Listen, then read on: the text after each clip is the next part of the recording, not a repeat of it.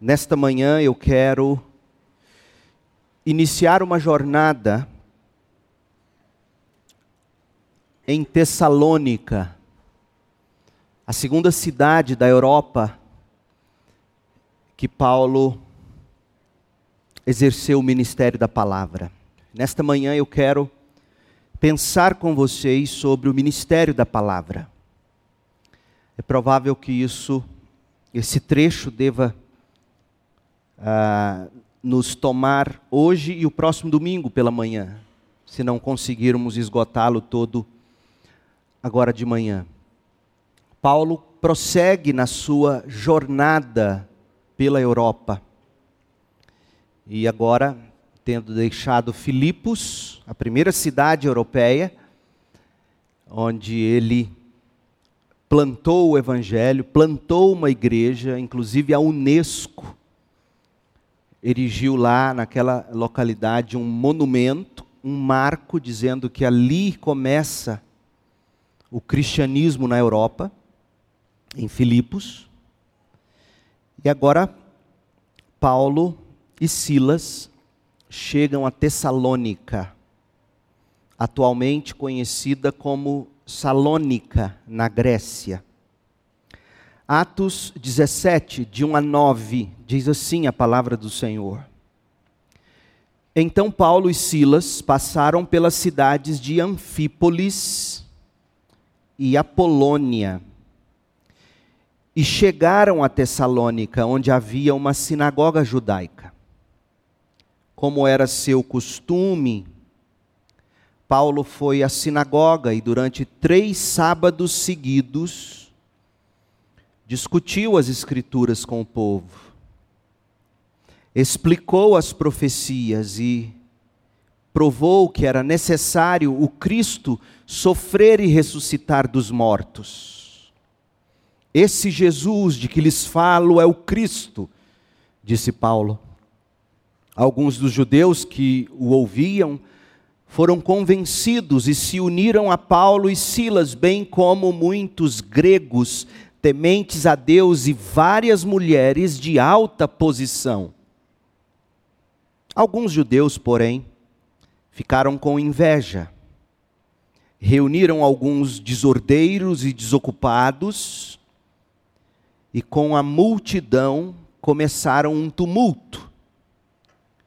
Invadiram a casa de Jason em busca de Paulo e Silas para entregá-los ao conselho da cidade. Mas como não os encontraram, arrastaram para fora Jason e alguns outros irmãos e os levaram diante do conselho da cidade. Gritavam: Aqueles que têm causado transtornos no mundo todo agora está aqui, perturbando nossa cidade. E Jason os recebeu em sua casa. São todos culpados de traição contra César pois afirmam que existe um outro rei, um tal de Jesus. Ao ouvir isso, o povo da cidade e o conselho se agitaram. Então os oficiais obrigaram Jason e os outros irmãos a pagarem fiança e depois os soltaram. Essa é a palavra do Senhor. Nosso estudo no livro de Atos dos Apóstolos tem esclarecido muitas coisas para nós. Uma das coisas que, que tem sido esclarecidas é que a pregação dos apóstolos, contrário do que hoje se encontra, a pregação dos apóstolos nunca foi de diversidade a pregação dos apóstolos nunca foi de linguagem neutra. A pregação dos apóstolos não era de autoafirmação do indivíduo. A pregação dos apóstolos não dizia respeito à potencialização de competências pessoais. Os apóstolos não eram terapeutas, sociólogos, os, os apóstolos não eram coaches, os apóstolos eram teólogos, pastores, E, portanto, a pregação deles não era de diversidade, de linguagem neutra, de autoafirmação do indivíduo, de potencialização de competências pessoais. Também não foi de libertação das minorias sociais. E olha que elas existiam. Talvez por isso, onde quer que chegasse a mensagem cristã, as pessoas se alvoroçavam. É isso que Atos tem nos revelado. Foi assim desde Jerusalém, quando a mensagem da cruz de Cristo confrontou o status quo do judaísmo. Quando Jesus afirmou coisas do tipo: O Pai e eu somos um. João 10, 30. Jerusalém ficou alvoroçada com essa afirmação. Outra afirmação de Jesus: Eu sou o caminho, a verdade e a vida. Ninguém pode vir ao Pai senão por mim. Se vocês realmente me conhecessem, saberiam quem é meu Pai, mas de agora em diante vão conhecer e ver o Pai em mim. João 14, de 6 a 7. Palavras como essas deixaram os judeus sobressaltados. Palavras como essas levaram Jesus à cruz.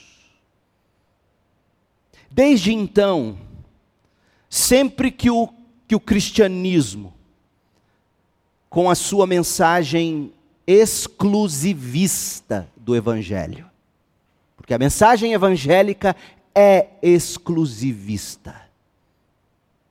Sempre que, que a mensagem do Evangelho aterrissa em algum lugar, e, e, e, ao aterrissar em determinado lugar ou no coração de alguém, a mensagem do Evangelho confronta interesses pessoais, a mensagem do Evangelho confronta pecados de estimação, a mensagem do Evangelho, quando é pregada e sempre que se ouve o chamado exclusivista da mensagem de Jesus, eu sou o caminho. Isso é exclusivismo. A mensagem cristã, meu povo, escute bem, ela não é inclusiva no sentido contemporâneo. Ela não é de diversidade. A mensagem do Evangelho não é do tipo Deus te ama assim mesmo. Não. Deus te ama em Cristo. Deus não te ama assim mesmo. Deus te ama assim mesmo. Mensagem não inclusiva é a mensagem do cristianismo. A mensagem do cristianismo é exclusivista. Resumindo, e, e Marcos, relatando-nos a, a, nos dando o resumo da pregação de Jesus, Marcos resumiu muito bem para nós o, o que é o cerne do Evangelho. E é por isso que onde o Evangelho chega, ele alvoroça, ele transtorna o mundo. Marcos 8, 34 e 35. Disse Jesus: Se alguém quer ser meu seguidor, negue a si mesmo Tome sua cruz e siga-me. Porque se tentar se apegar à sua vida, a perderá, mas se abrir mão de sua vida por minha causa e por causa das boas novas, por causa do evangelho, aí sim salvará a sua vida. Gente, sempre que se prega com fidelidade o evangelho, sempre que se ouve a pregação fiel do Evangelho, sempre que se avalia com cuidado as implicações da pregação cristã, sabe o que acontece? O mundo fica transtornado. Não espere outra coisa. Se você estiver pregando o Evangelho, tal como os apóstolos nos entregaram, você está transtornando o mundo. Paulo, na segunda viagem missionária, quando Paulo cruzou o oceano, partindo da Ásia Menor, aportando na Europa, quando Paulo pregou o Evangelho de Cristo na primeira cidade europeia, em Filipos. Você se lembra o que ele ouviu? Você se lembra o que ele teve que testemunhar? Por ter pregado a verdade evangélica. Recorde comigo, a gente estudou, mas Atos 16, 20. Olha o transtorno que o evangelho causou em Filipos. Atos 16, 20. Estes judeus estão tumultuando a cidade. O evangelho tumultua. Gritaram para os magistrados: eles ensinam costumes que nós, romanos, não podemos seguir, pois contrariam nossas leis. Se você acha que a Suprema Corte, americana, brasileira ou de qualquer país que seja, que a Suprema Corte às vezes age contra princípios cristãos, e às vezes age sim, saiba, não é novidade. Tão logo o Evangelho bateu em solo europeu, ele tumultuou o judiciário romano. Terminada a primeira fase do ministério em Filipos, terminada ou terminado o estabelecimento da igreja na casa de Lídia, porque é isso que a gente lê em Atos 16, 40. Parênteses, Paulo, ele, ele vai voltar a Filipos na sua terceira viagem missionária, Atos 20, verso 5. Mas terminada essa primeira fase em Filipos, o apóstolo e a equipe prosseguiram viagem. E eles chegaram à capital da província romana da Macedônia, a cidade de Tessalônica. Tessalônica era a capital da província romana da Macedônia. Como eu disse no início, atualmente é Salônica, na Grécia, e está localizado a 150 quilômetros de Filipos. Quando Paulo chegou a Tessalônica para exercer o ministério da palavra, ele fez o que era de costume. Ele pregou o evangelho. Resultado. Leia de novo, Atos 17, 5. Alguns judeus, porém, ficaram com inveja, reuniram alguns desordeiros e desocupados, porque é isso que desocupados fazem. Desordeiros estão aí para fazer isso. Reuniram alguns desordeiros, alguns desocupados, e com a multidão começaram um tumulto, invadiram a casa de Jason, não encontraram Paulo, não encontraram Silas, acabaram com a vida de Jason, porque Jason tinha dado pouso para Paulo e Silas. Levaram os da casa de Jason diante do conselho e gritavam: aqueles que têm causado transtornos no mundo todo, agora estão aqui perturbando nossa cidade, e Jason os recebeu em sua casa, são todos culpados de traição contra César. Por quê? Agora escute bem.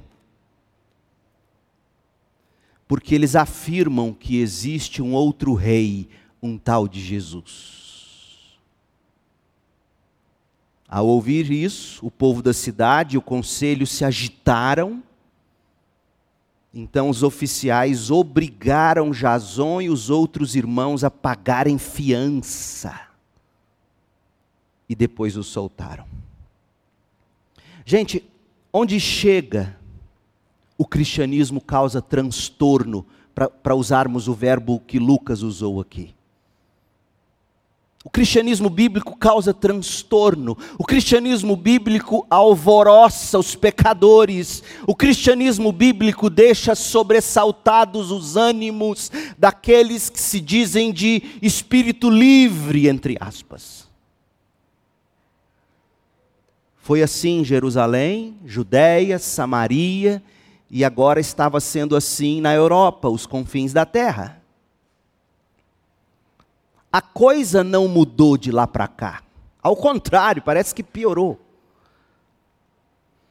Você já ouviu a palavra antes? A palavra secularismo. Você já ouviu isso? Thomas Brewer, ele pontuou muito bem que a preocupação vigente com o secularismo, na verdadeira acepção da palavra, a preocupação com o secularismo, ela tem crescido somente nos últimos anos, e, e, essa preocupação tem crescido por várias razões, a preocupação com o secularismo. Primeira, desde a revolução sexual dos anos 1960, 1970, revolução sexual essa que marcou uma, uma rebelião contra a ética sexual cristã Desde a Revolução Sexual de 1960, 1970, o secularismo tem causado preocupação.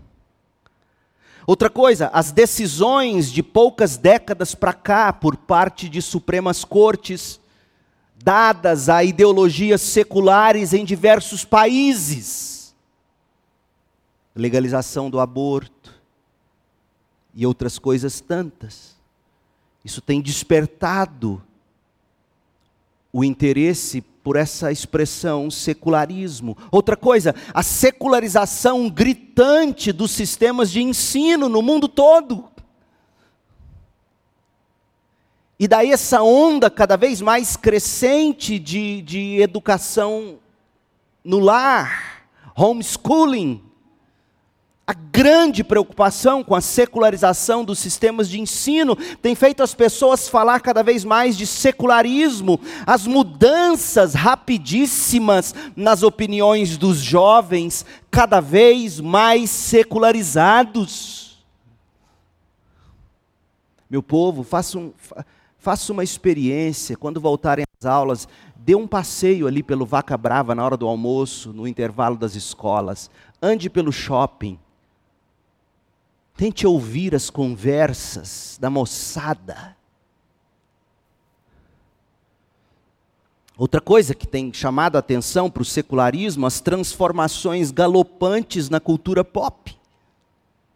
Qualquer programa que você se propõe a assistir, existe alguma agenda ideológica secularizada. Essas e outras razões tem chamado a atenção das pessoas para secularização. Agora, o que é secularização? Preste atenção aqui. O que é secularização? Brewer, ele escreveu que secularismo é uma ideologia mais perigosa do que o comunismo, por exemplo. O secularismo é uma ideologia que promove a ausência de qualquer obrigação relacionada à autoridade ou à crença em Deus. O secularismo desobriga você de se submeter à autoridade de Deus, desobriga você de crer em Deus o secularismo é uma forma de ver o mundo onde se reconhece apenas o aqui e o agora, e meus interesses e a minha felicidade, o secular, o século, o momento. E para o secularismo, se o mundo espiritual existe, se o mundo espiritual existe, para o secularismo não é uma uma preocupação o mundo espiritual. Porque você pode viver como se esse mundo espiritual não existisse.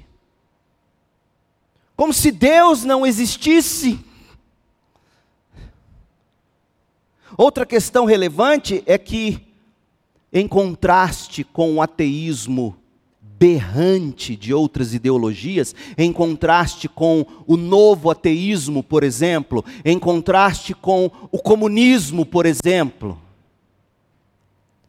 O secularismo, escute bem, meu povo, é uma forma mais sutil de ateísmo. Porque nem sempre o secularismo vai exigir que você declare não há Deus. O secularismo não exige isso. Simplesmente te desobriga a prestar contas ao Criador, à tradição, a qualquer outra coisa que, segundo o secularismo, acorrenta, oprime. Isso implica em que simplesmente Deus não é relevante para a discussão, nunca foi relevante no secularismo. Nas suas linhas ainda mais perniciosas, o secularismo implica em que Deus seria, na realidade, para o secularismo, Deus, na verdade, é destrutivo para a sociedade. Trazer Deus para a equação, trazer Deus para a consciência humana, é trazer a obrigação de se prestar contas ao Criador. E aí, se tem Deus, seu corpo, regras de Deus. Mas se não tem Deus, meu corpo, minhas regras. Se não há Deus, eu aborto, eu mato a criança do ventre. Percebe o que o secularismo faz? O secularismo implica em que Deus seria, na realidade, destrutivo para a sociedade. E aí você acha que toda essa discussão sobre secularismo me fez fugir do texto que a gente leu, mas não fez não. Porque olha, guardadas as proporções, olhem comigo a voz do secularismo lá em Tessalônica. Olha, olha a voz do secularismo em Tessalônica, Atos 17, 6. É claro que não existia o secularismo tal como hoje se concebe, mas o que se tem aqui, porque nada novo é debaixo do sol, nada mais é, usando termos contemporâneos, o que se tem em Atos 17, de 6 a 7, nada mais é do que o secularismo em praça pública. O secularismo na Suprema Corte. O secularismo nas casas legislativas do país. O secularismo no poder executivo.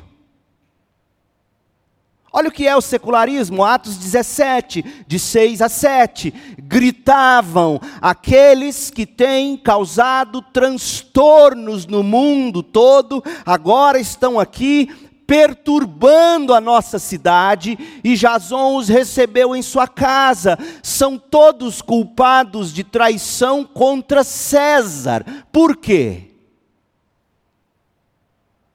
Porque para o cristianismo, Há um soberano sobre a nossa vida. Há um soberano sobre povos e nações. E o soberano não é César, o soberano é Jesus Cristo. Quando você prega a mensagem do Evangelho, você não precisa fazer política partidária, você já está fazendo política. Aliás, política partidária no púlpito é nojento. Batistas não apoiam candidatos. Crentes apoiam, individualmente apoiam. Crentes escolhem seus candidatos, de acordo com seus princípios bíblicos, teológicos, cristãos. Porque para nós o rei e soberano é um só, é Jesus. E quando Paulo pregou isso em Tessalônica, os tessalonicenses viram a implicação disso. Se o rei é Jesus e não César, meu Deus, nós teremos que viver totalmente diferente de como temos vivido. Se Jesus é o rei e não César, não há mais a relativização do Estado. não há mais a relativização dos interesses pessoais, existe o cetro do Rei Jesus, existe a palavra de Deus, e, e quando isso acontece, os tessalonicenses perceberam, ou pelo menos os líderes judeus que começaram a inflamar os tessalonicenses, eles perceberam que o evangelho perturba a cidade. Não é que o evangelho perturba a cidade, é que o evangelho perturba o pecador. E este é o problema do secularismo, gente. Jesus não é para o secularismo, Jesus não é, Jesus não pode ser soberano sobre nada, nem ninguém, sob pena de se destruir a sociedade ou destruir, entre aspas, seus avanços. O cristianismo, para o mundo secular, destrói, entre aspas, os avanços sociais. O tempo não nos permite eu não tenho tempo para pontuar aqui algumas das expressões do secularismo, mas eu quero recomendar um artigo que você pode encontrar no site do Ministério Fiel. O autor é o Thomas Brewer. Você não precisa lembrar do nome, mas se você digitar o nome do artigo, Secularismo em todos os lugares, Secularismo em todos os lugares, Ministério Fiel, você vai chegar ao artigo. Excelente artigo introdutório ao tema do secularismo. Pois bem, num mundo no qual não se aceita o Criador Deus, num mundo no qual o Rei Jesus não é aceito, pelo contrário, é excluído num mundo onde não há um Criador pessoal, num mundo onde não há um Rei, um Senhor e Salvador Jesus Cristo, senão César, senão o prazer, senão o dinheiro, senão minhas regras, senão meus interesses, senão o sexo, senão o poder, senão qualquer ídolo que atenda aos meus interesses pessoais. Num mundo assim, como era Tessalônica e como é hoje, num mundo assim, onde a mensagem da cruz não passa de perturbação, onde a mensagem da cruz não passa de ameaça à civilidade, Deixa eu te fazer uma pergunta séria agora. De que modo a palavra de Deus prosperará num mundo assim?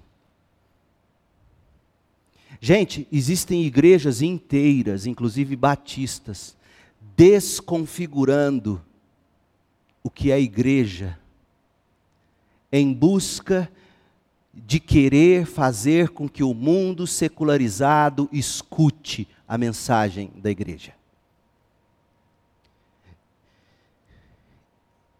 Gente bem intencionada, gente batista.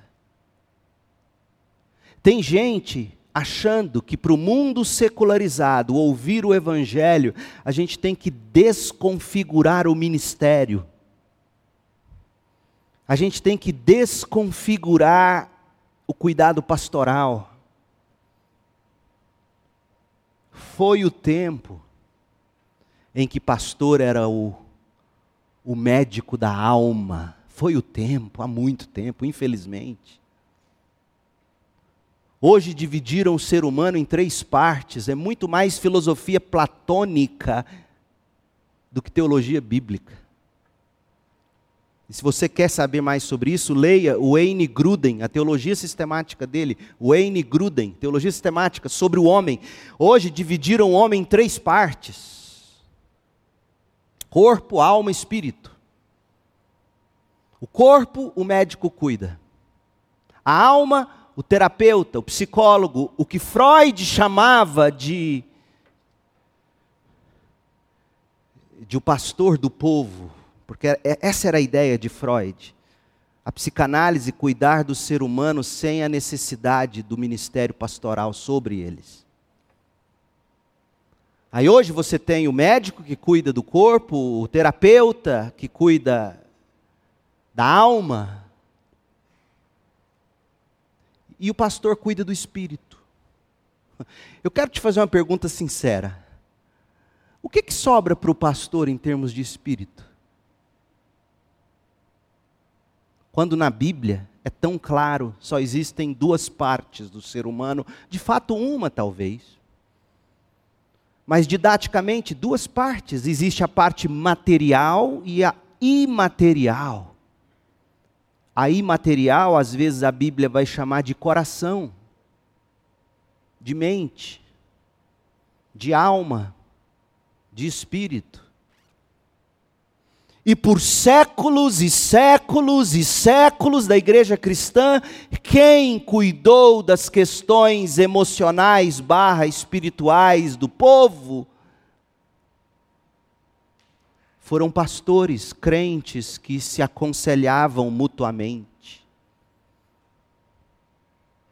Mas hoje, na tentativa de querer fazer a igreja ser ouvida no mundo secular, você secularizou o cuidado da alma. Você secularizou o culto. Você secularizou a pregação bíblica. Meu povo, faça um teste. Visite, sério, não todo mundo uma vez, senão vai esvaziar o domingo que vem. Mas faça visitas, vá em igrejas batistas. E ouça o teor das mensagens. Se não é de algum modo autoajuda, se não é de algum modo para fazer você se desenvolver em termos de potencialidade, se não é de algum modo ensinando você a resolver conflito, dez dicas para isso, 14 dicas para aquilo, três passos para aquilo outro. Secularizaram a pregação, secularizaram o ministério pastoral, secularizaram a igreja. A igreja é prestadora de serviço hoje. A igreja tem que atender às necessidades. Gente, num mundo onde hoje você paga e tudo está incluso, desde a comida, a cama e quem cuida do seu filho durante o dia para você descansar, a igreja hoje está secularizada. Quando eu era pastor em Campinas, a líder do ministério infantil, triste, quase que chorando, veio me procurar, falou: Pastor, não aguento mais.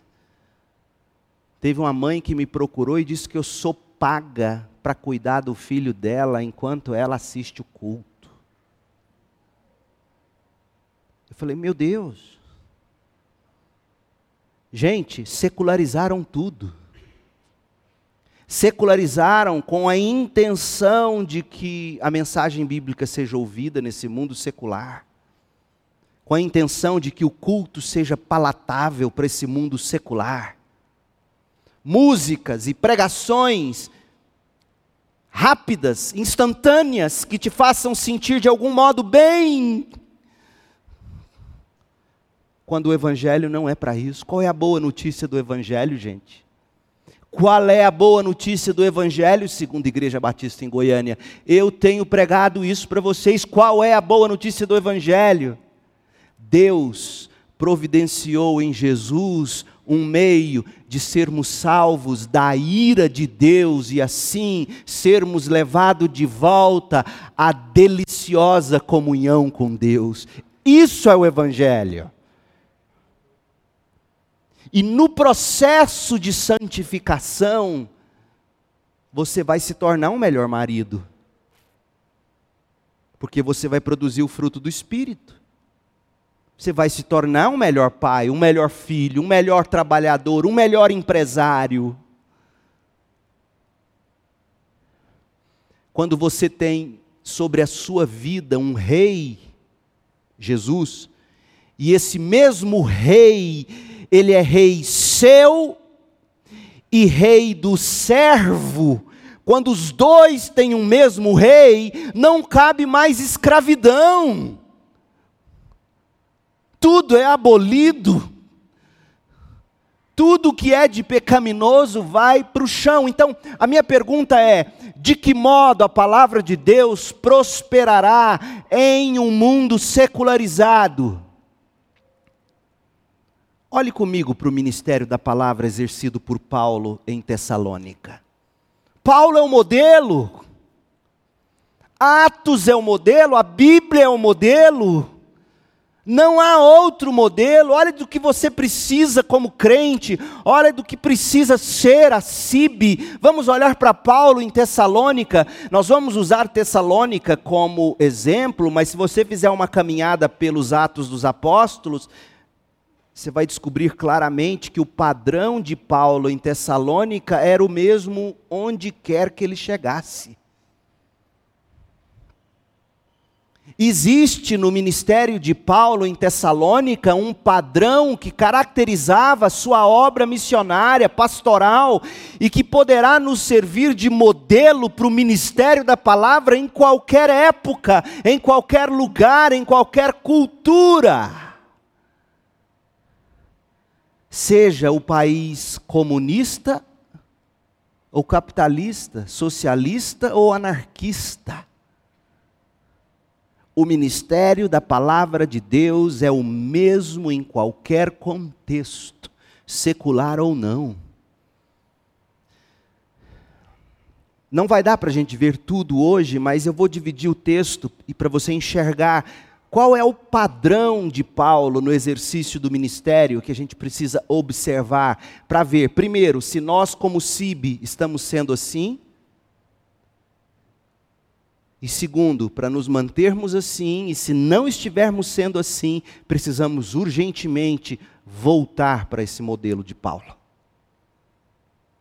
Qual é o padrão a ser observado? Primeiro, nós vamos ver a estratégia do ministério da palavra, versos 1 e 2. Atos 17, 1 e 2.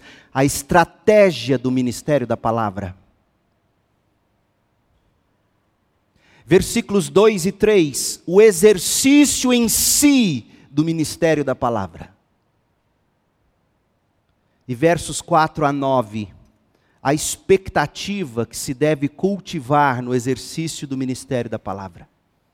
Então nós vamos ver a estratégia, o exercício e a expectativa que a gente tem que ter. E vai ficar muito claro que, em face do secularismo ou de quaisquer outros ismos, feminismo, socialismo, comunismo, existencialismo, em face de qualquer outros ismos, ismos perseguidores ou ismos perversores do cristianismo, em face de qualquer ismo, em face do secularismo, o ministério da palavra se mantém como está modelado por Paulo. Ponto. Jamais se muda a estratégia do ministério da palavra tampouco se muda o exercício do ministério da palavra, nem se muda a expectativa que se deve cultivar no exercício do ministério da palavra. Então vamos lá, hoje, a estratégia do ministério da palavra, versos 1 e 2.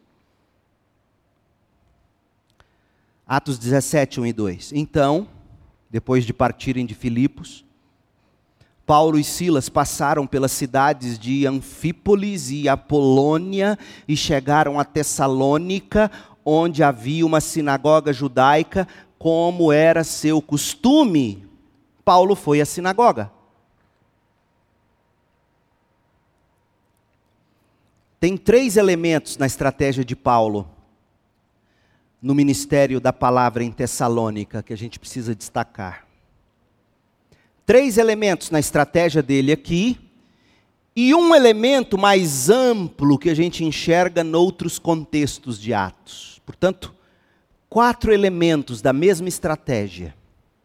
Três aqui em Tessalônica e um mais amplo. Primeiro, Paulo raramente trabalhava sozinho.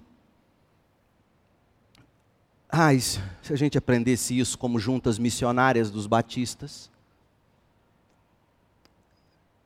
Chega a ser um pecado você enviar uma pessoa só para o campo missionário. Você nunca vai ver Paulo sozinho. Raramente.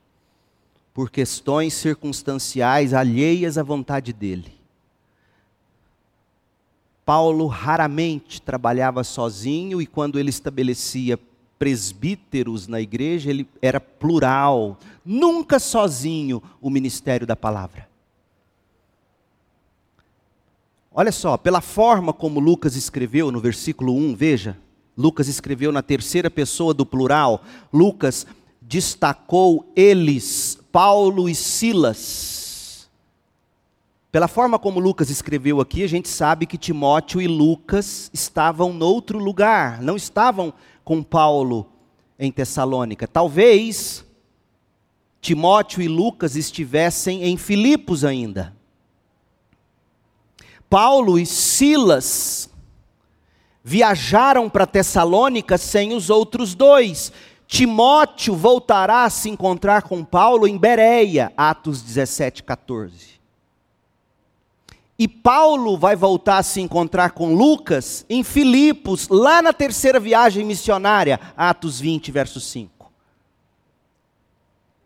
Então Timóteo e Lucas estão, ao que tudo indica, em Filipos ficaram em Filipos, cuidando da infante igreja em Filipos. E a julgar que que Paulo reencontra com Timóteo só com Lucas, perdão, só na terceira viagem missionária em Atos 20, é provável que Lucas tenha ficado em Filipos, estabelecendo o presbitério daquela igreja, os diáconos daquela igreja, o ministério daquela igreja. De qualquer forma, eu quero que você note que o apóstolo sempre procurava se fazer acompanhado de cooperadores, como Silas, o qual foi com ele a Tessalônica. Gente, quando por alguma razão, uma razão ou outra, Paulo teve que ficar sozinho, do jeito que aconteceu quando ele chegou em Atenas, Paulo se demonstrou ansioso para novamente ter seus companheiros consigo. Leia comigo Atos 17, 13. Presta atenção, porque eu quero que você enxerga que Paulo raramente trabalhava sozinho. E a lição para a nossa igreja é: o ministério pastoral é colegiado, presbíteros e diáconos. O ministério missionário há de ser, no mínimo, em duplas. Jesus enviou de dois em dois, meu Deus do céu. Ou não foi? Atos 17, 13. Mas quando os judeus de Tessalônica souberam que Paulo estava pregando a palavra de Deus em Bereia, foram até lá e criaram um alvoroço. Olha o evangelho, criando alvoroço em Bereia. Os irmãos agiram de imediato, enviaram Paulo para o litoral Paulo sozinho. Enquanto Silas e Timóteo permaneceram em Bereia. Veja, Timóteo, deve, a essa altura, já deve ter saído de Filipos, não esteve em Tessalônica, mas reencontrou-se com Paulo e Silas em Bereia. Silas e Timóteo permaneceram em Bereia, mas Paulo foi enviado às pressas. Por quê? Porque talvez Paulo era a pessoa na mira. Talvez Silas e Timóteo não estivessem na mira e Paulo diz: fiquem aí, continuem fazendo o que tem que ser feito em Tessalônica. Os que acompanharam Paulo levaram Paulo até Atenas e depois voltaram a Bereia com instruções de Paulo para Silas e Timóteo irem ao encontro dele o mais depressa possível. Enquanto Paulo esperava por eles em Atenas, ficou muito indignado ao ver os ídolos por toda parte da cidade. O que, que você aprende com isso, meu povo? Paulo raramente trabalhava sozinho. A igreja nunca é igreja de um pastor só. Não existe isso no Novo Testamento. Não existe missionário sozinho no campo missionário, segundo as Escrituras. Não existe. Outra coisa, segundo lugar, em geral, Paulo, nas suas viagens, ele procurava as cidades mais importantes da região por onde passava. Por exemplo, Antioquia da Pisídia, lá na Ásia Menor, é uma cidade chave. Tessalônica, na Europa, a capital da Macedônia. Éfeso, na Ásia Menor. Corinto e Atenas, na Europa. E Lucas, quando vai encerrar o relato da obra missionária de Paulo, lá em Atos 28, Lucas nos mostra que Paulo estava na capital do império, preso em cadeias, mas pregando o evangelho. Atos 28, de 30 a 31. Paulo mirava nos pontos estratégicos. É claro que Paulo também pregava o evangelho em cidades menores por onde ele passava a caminho dos centros maiores, ou talvez levado por conexões de parentesco, levava ele para uma cidade menor, ou pessoas-chave, agora convertida aqui, levava Paulo lá na cidade menor, enfim. Não é que Paulo não pregava em cidades pequenas, menos estratégicas, ele pregava também nelas. Entretanto, Paulo Paulo parece ter tido consciência de que estabelecendo igrejas nos centros maiores, naturalmente o evangelho alcançaria cidades menores e, e vilas que gravitavam nas imediações desses centros urbanos mais importantes. Tessalônica, por exemplo, era a capital romana da província da Macedônia, da província romana da Macedônia.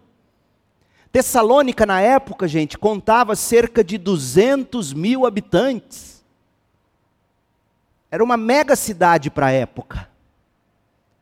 Tessalônica ficava situada em uma das principais estradas romanas, a Via Ignátia. As estradas romanas da Via Ignátia nessa época, sem exagero, era melhor do que a maioria das BRs brasileiras, tanto em largura quanto em pavimentação por pedra. Até hoje existem essas estradas. Quanto tempo dura um asfalto na BR brasileira? Dois meses? Um mês? Não estou exagerando, não. Pesquise sobre as estradas do Império Romano. Em largura, em qualidade. Tessalônica ficava num porto comercial robusto. Porto de Santos, fichinha perto desse de Tessalônica. Portanto, Tessalônica se destacava como local mais do que estratégico, a partir do qual se poderia espalhar o Evangelho de Cristo. E, e, eu quero te provar, eu não estou apenas por inferência dizendo isso, eu quero te mostrar que na cabeça de Paulo existia a estratégia, Tessalônica é estratégico. Olha o que ele disse quando ele escreveu aos Tessalonicenses, 1 Tessalonicenses 1. Leia, presta atenção se Paulo não era estratégico. 1 Tessalonicenses 1, de 7 a 8. Preste atenção. Com isso, ou seja, com a receptividade à palavra pregada aos Tessalonicenses, os Tessalonicenses eram receptivos à palavra, foram aqueles da igreja. Com isso, vocês, crentes de Tessalônica, tornaram-se exemplo para todos os irmãos na Grécia, tanto na Macedônia, que era uma província, como na Acaia, que era outra província. Agora, partindo de vocês, Tessalonicenses, a palavra do Senhor tem se espalhado por toda parte, até mesmo pela Macedônia ou além da Macedônia, além da Acaia, porque sua fé em Deus se tornou conhecida em todo lugar, não precisamos sequer mencioná-la. Veja, Paulo viu de Tessalônica um grupo de crentes firme, vai influenciar a Grécia, além da Macedônia, além da Acaia. A cabeça desse homem era estratégica. Cabe estratégia no reino de Deus. Paulo, em primeiro lugar, raramente viajava sozinho. Em segundo lugar, em geral, ele procurava as cidades mais importantes das regiões por onde passava. Isso diz respeito ao seu pequeno grupo. No seu condomínio, se for para o evangelho entrar, só se a sua casa for o ponto estratégico. E o que, que, que, você está esperando para começar um pequeno grupo na sua casa e convidar seus vizinhos para estudar a Bíblia com você? Do seu apartamento, da sua casa, seja na rua, no bairro, é de lá que vai espalhar o Evangelho. Seja como Paulo, seja estratégico, não trabalhe sozinho, chame um, dois da igreja com você e veja sua casa, se Deus te deu esse lugar para morar, principalmente se for num condomínio, seja vertical, seja horizontal, não foi apenas para você ter mais conforto, foi porque lá dentro, se não entrar através da sua casa, como é que vai entrar o Evangelho? Faça da sua casa a Tessalônica.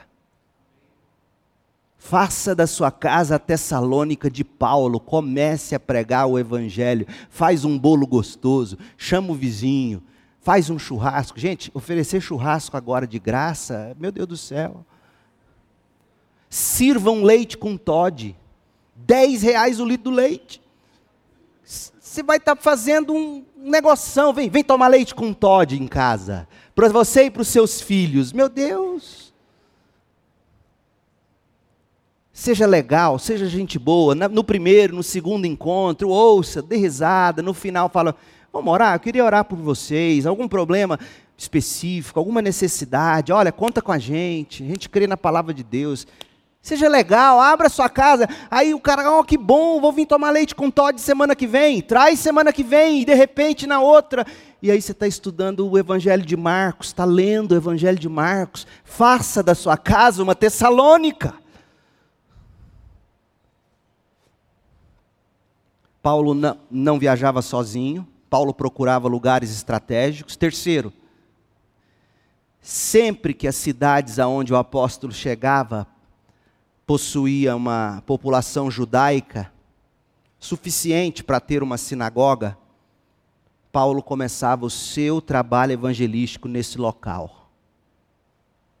Desse modo, Paulo aproveitava o conhecimento daqueles judeus ou daqueles prosélitos não judeus convertidos ao judaísmo, conhecimento deles do Antigo Testamento. Então, quando Paulo chegou a Filipos, não tinha sinagoga. O que, que ele fez? Foi para a reunião de oração das mulheres judias ou prosélitas na beira do rio. Mas quando ele chegou em Tessalônica, tinha uma sinagoga. O que, que ele fez?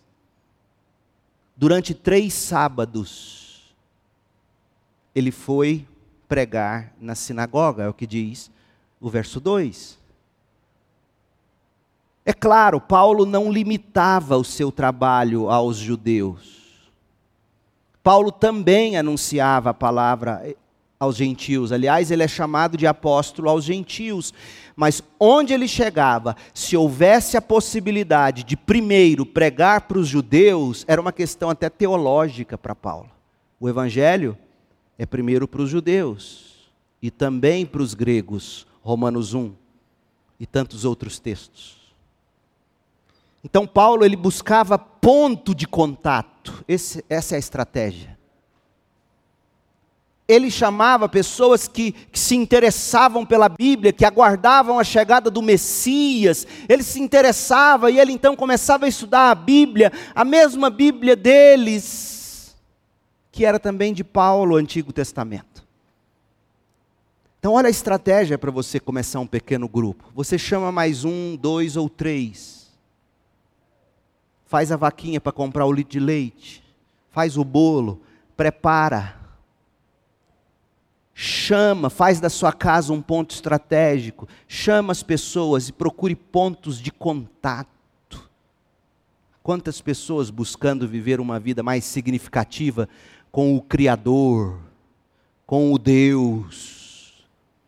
Comece a mostrar para essas pessoas, comece a ler a Bíblia, faça, faça um grupo de leitura bíblica. Você não tem que pregar, não. Comece a ler a Bíblia, faça como Spurgeon dizia: a Bíblia é como um leão. Você abre a jaula e o leão faz o que tem que fazer. Comece a ler a Bíblia, comece a ler Marcos. Comece a mostrar o poder de Jesus para curar, o poder de Jesus para expulsar demônios, o poder de Jesus quando ele prega e ensina a palavra, deixa as pessoas terem contato com Jesus, lendo o Evangelho com você, a glória de Deus na face de Cristo, ela é refletida no Evangelho, pelo Evangelho. Quando você abre a Bíblia, você está abrindo glória, não tem jeito, e as pessoas vão começar a ler com você. Busque pontos de contato, como Paulo. Mas em quarto lugar, Paulo procurava sempre dar continuidade ao seu trabalho, ao seu trabalho evangelístico nas comunidades onde ele passava. E aqui eu extrapolo um pouco ao texto de Tessalônica para ir para os outros contextos de Paulo. Paulo, ele preparava, ele começava a igreja, Aí ele preparava a igreja, ele elegia presbíteros, elegia diáconos, como a gente viu em Filipos. Pela carta aos Filipenses, Paulo saúda os diáconos de Filipos. Lucas deve ter feito isso enquanto ficou lá. Paulo ele não apenas ia pregar o evangelho, Paulo fazia discípulos. Essa é a próxima estratégia. E vamos ser honestos, nós batistas, por anos e anos e anos, fomos excelentes em ir fazer, em, em trazer pessoas para o culto, para o pastor pregar, fazer apelo, a pessoa levantar a mão, ir lá na frente e você dizer: cumpri meu papel.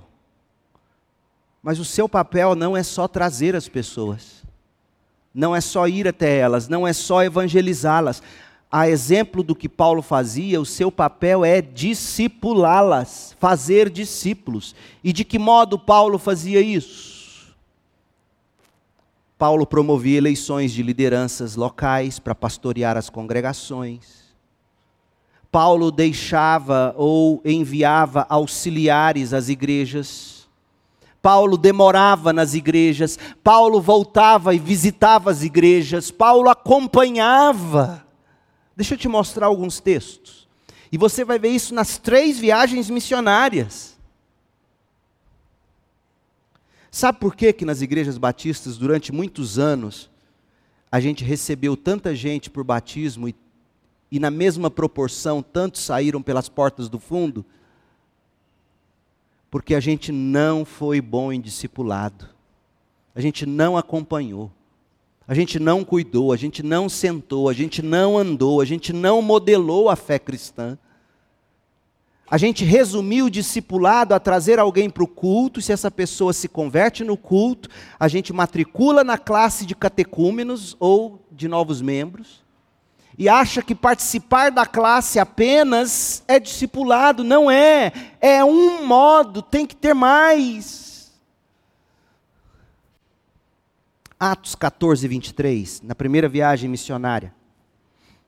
Paulo e Barnabé também escolheram presbíteros, plural.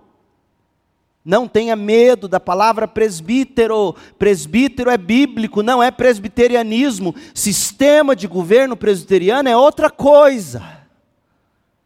Mas a igreja bíblica ela é liderada, ela é pastoreada por presbíteros e governada pela assembleia da congregação.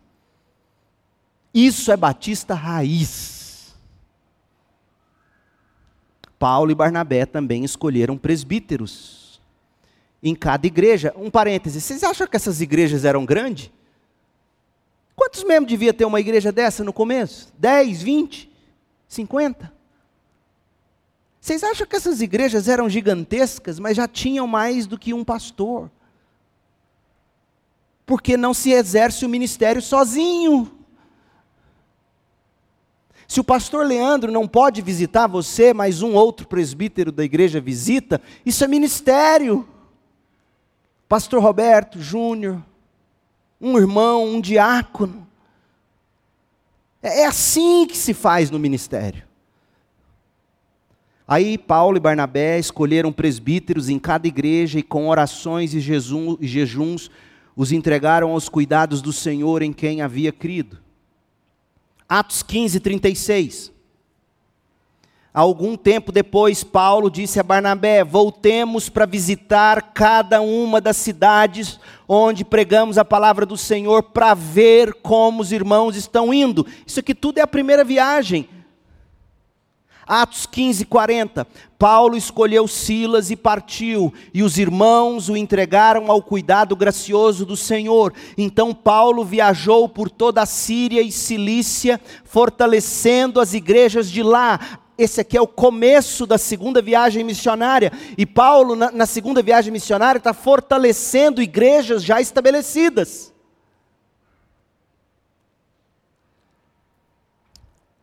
Atos 19, 21. Depois disso, isso aqui é a terceira viagem missionária. Depois disso, Paulo se sentiu impelido pelo Espírito a passar pela Macedônia e a Caia antes de ir para Jerusalém. Olha, ele está voltando na Macedônia e na Acaia. E Atos 17, que a gente está estudando, é a segunda viagem missionária, é a primeira visita, mas ele vai voltar aqui de novo antes de ir a Jerusalém. E de lá devo prosseguir para Roma, disse ele. Então enviou adiante dele a Macedônia dois assistentes. Olha, Paulo nunca ia sozinho. Timóteo e agora Erasto. Apareceu Erasto na equipe de Paulo e permaneceu um pouco mais na província da Ásia. Veja a estratégia paulina, meu povo.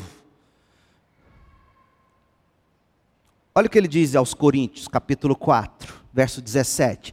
1 Coríntios 4, 17.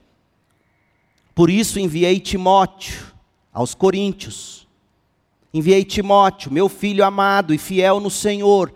Timóteo os lembrará de como eu sigo Cristo Jesus, de acordo com o que ensino em todas as igrejas, em qualquer lugar aonde vou. Segundo aos Coríntios 8, 23, Paulo envia Tito 1 Tessalonicenses 3, de 1 a 3. Por isso, quando não pudemos mais suportar, resolvemos ficar sozinhos em Atenas e enviamos Timóteo para visitá-los. Veja, o pastor titular, Paulo, ele não pode ir, ele envia o pastor auxiliar, o presbítero auxiliar, ele envia quem? Timóteo, e assim o ministério pastoral não para. E Tito 1,5? Paulo diz que deixou Tito na ilha de Creta para que Tito completasse o trabalho e nomeasse presbíteros em cada cidade conforme o instruí. Gente, Paulo só deixava uma cidade quando ele era obrigado por causa de perseguição. Ele gastava tempo. Por quê? Porque discipulado leva tempo. Leva anos para você formar um líder para uma igreja. Escuta o que eu estou dizendo, meu povo. Leva anos, assim como leva anos para um filho seu amadurecer, ou não leva? Tem filho de 40 anos que não está maduro ainda. Ou não tem? Tem barmanjo de 40 anos que, em vez de cuidar da casa, está jogando videogame. Leva tempo você formar gente, leva tempo você amadurecer. E Paulo ficava lá, trabalhando, modelando. Ele não só pregava, ele modelava. Olha 1 Tessalonicenses 2,9. Leia, preste atenção. Não se lembram, irmãos, de como trabalhamos arduamente entre vocês, noite e dia nos esforçamos para obter sustento, a fim de não sermos um peso para ninguém enquanto lhes anunciávamos as boas novas de Deus. Paulo modelou. Filipenses 4,16, Paulo escreve aos Filipenses: Até quando eu estava em Tessalônica, vocês enviaram ajuda em mais de uma ocasião, ou seja, Paulo saiu de Filipos, foi para Tessalônica, não tinha condição de se sustentar, a igreja não tinha condição de pagar o salário dele, o sustento dele, ele trabalhou, e a igreja de Filipos, porque lá tinha Lídia, lembra? A dona da Louis Vuitton. E é curioso que a dona da Louis Vuitton não manda o dinheiro sozinho, manda via igreja. Paulo está dizendo, leva tempo, eu modelei. Paulo pregava, então você aprende com Paulo isso e a gente encerra. O ministério da palavra de Deus precisa de estratégia, gente, num mundo secularizado. Mas a estratégia que a gente aprende de Paulo não é você usar de métodos tais que quando você olha, você fala: Isso aqui não é igreja. Isso aqui não é igreja. Quais são as estratégias de Paulo? Ele não trabalhava sozinho, ele sempre tinha mais um, dois ou três com ele. Você precisa arrumar pessoas para estar tá com você, para, em segundo lugar, você concentrar esforços e recursos em pessoas e locais-chave, fazer da sua casa uma Tessalônica. Você e mais dois com você. Um casal e mais dois casais. Terceiro, você tem que buscar pontos de contato com as pessoas. Comece pelo interesse espiritual. Comece por algum interesse, filhos na mesma idade, ou mesma fase de vida. Vamos orar por isso, é difícil, estamos começando a vida, recém-casados. É difícil sustentar o lar. Vamos juntar com outros casais que estão começando a vida, não conhecem Cristo. Vamos, vamos chamá-los para orar com a gente. Pontos de contato. E gastar tempo investindo em discipulado e formação de liderança para que os crentes sejam aperfeiçoados e desempenhem o ministério e assim edifiquem a igreja em amor. Essa é a estratégia, meu povo. O ministério da palavra requer estratégia, e a estratégia imutável é esta: não trabalhar sozinho, concentrar esforços e recursos em pessoas e locais estratégicos, gastar tempo investindo em discipulado, buscar pontos de contatos você precisa disso. Nós precisamos disso. Se nós quisermos fazer diferença em Goiânia, no, no, Goiás, no Brasil e no mundo, a gente precisa voltar às estratégias de Paulo. São simples, mas trabalhosas. E fáceis no sentido, e, e praticáveis. Ele praticou, ele provou que dá certo. Ele provou que dá certo. É só você se inspirar nele e ir adiante. Oremos. Deus querido, que o mesmo Espírito, ó Espírito de Deus, o Senhor que esteve em Paulo e através de Paulo, ó Espírito de Deus, é o mesmo que habita em nós temos em nós o mesmo poder que houve em Paulo, Silas, Lucas, Timóteo, Tito e tantos outros que trabalharam ao lado de Paulo. Que o Senhor levante entre nós homens e mulheres dispostos a não andar sozinhos, a concentrar esforços em recursos, pessoas e locais estratégicos a buscar pontos de contato com as pessoas, gastar tempo no discipulado e na formação de liderança, para que a igreja cresça em pastoreio mútuo, como se acha no Novo Testamento. Faça de nós essa igreja para esse mundo secularizado, esse mundo tão carente de se submeter ao ao Deus Criador por meio do Salvador e Rei Jesus Cristo. Ó oh, Senhor, dá-nos a convicção de que quanto mais bíblicos, tanto mais poder para buscar e salvar os perdidos. É no nome de Cristo Jesus que oramos, pedindo que a graça de Jesus Cristo, o amor de Deus, o Pai, a comunhão, e as consolações do Espírito estejam sobre nós, a tua igreja, aqui, espalhados pela terra, até que Jesus volte para estabelecer seu reino eterno. Em nome de Jesus oramos. Amém.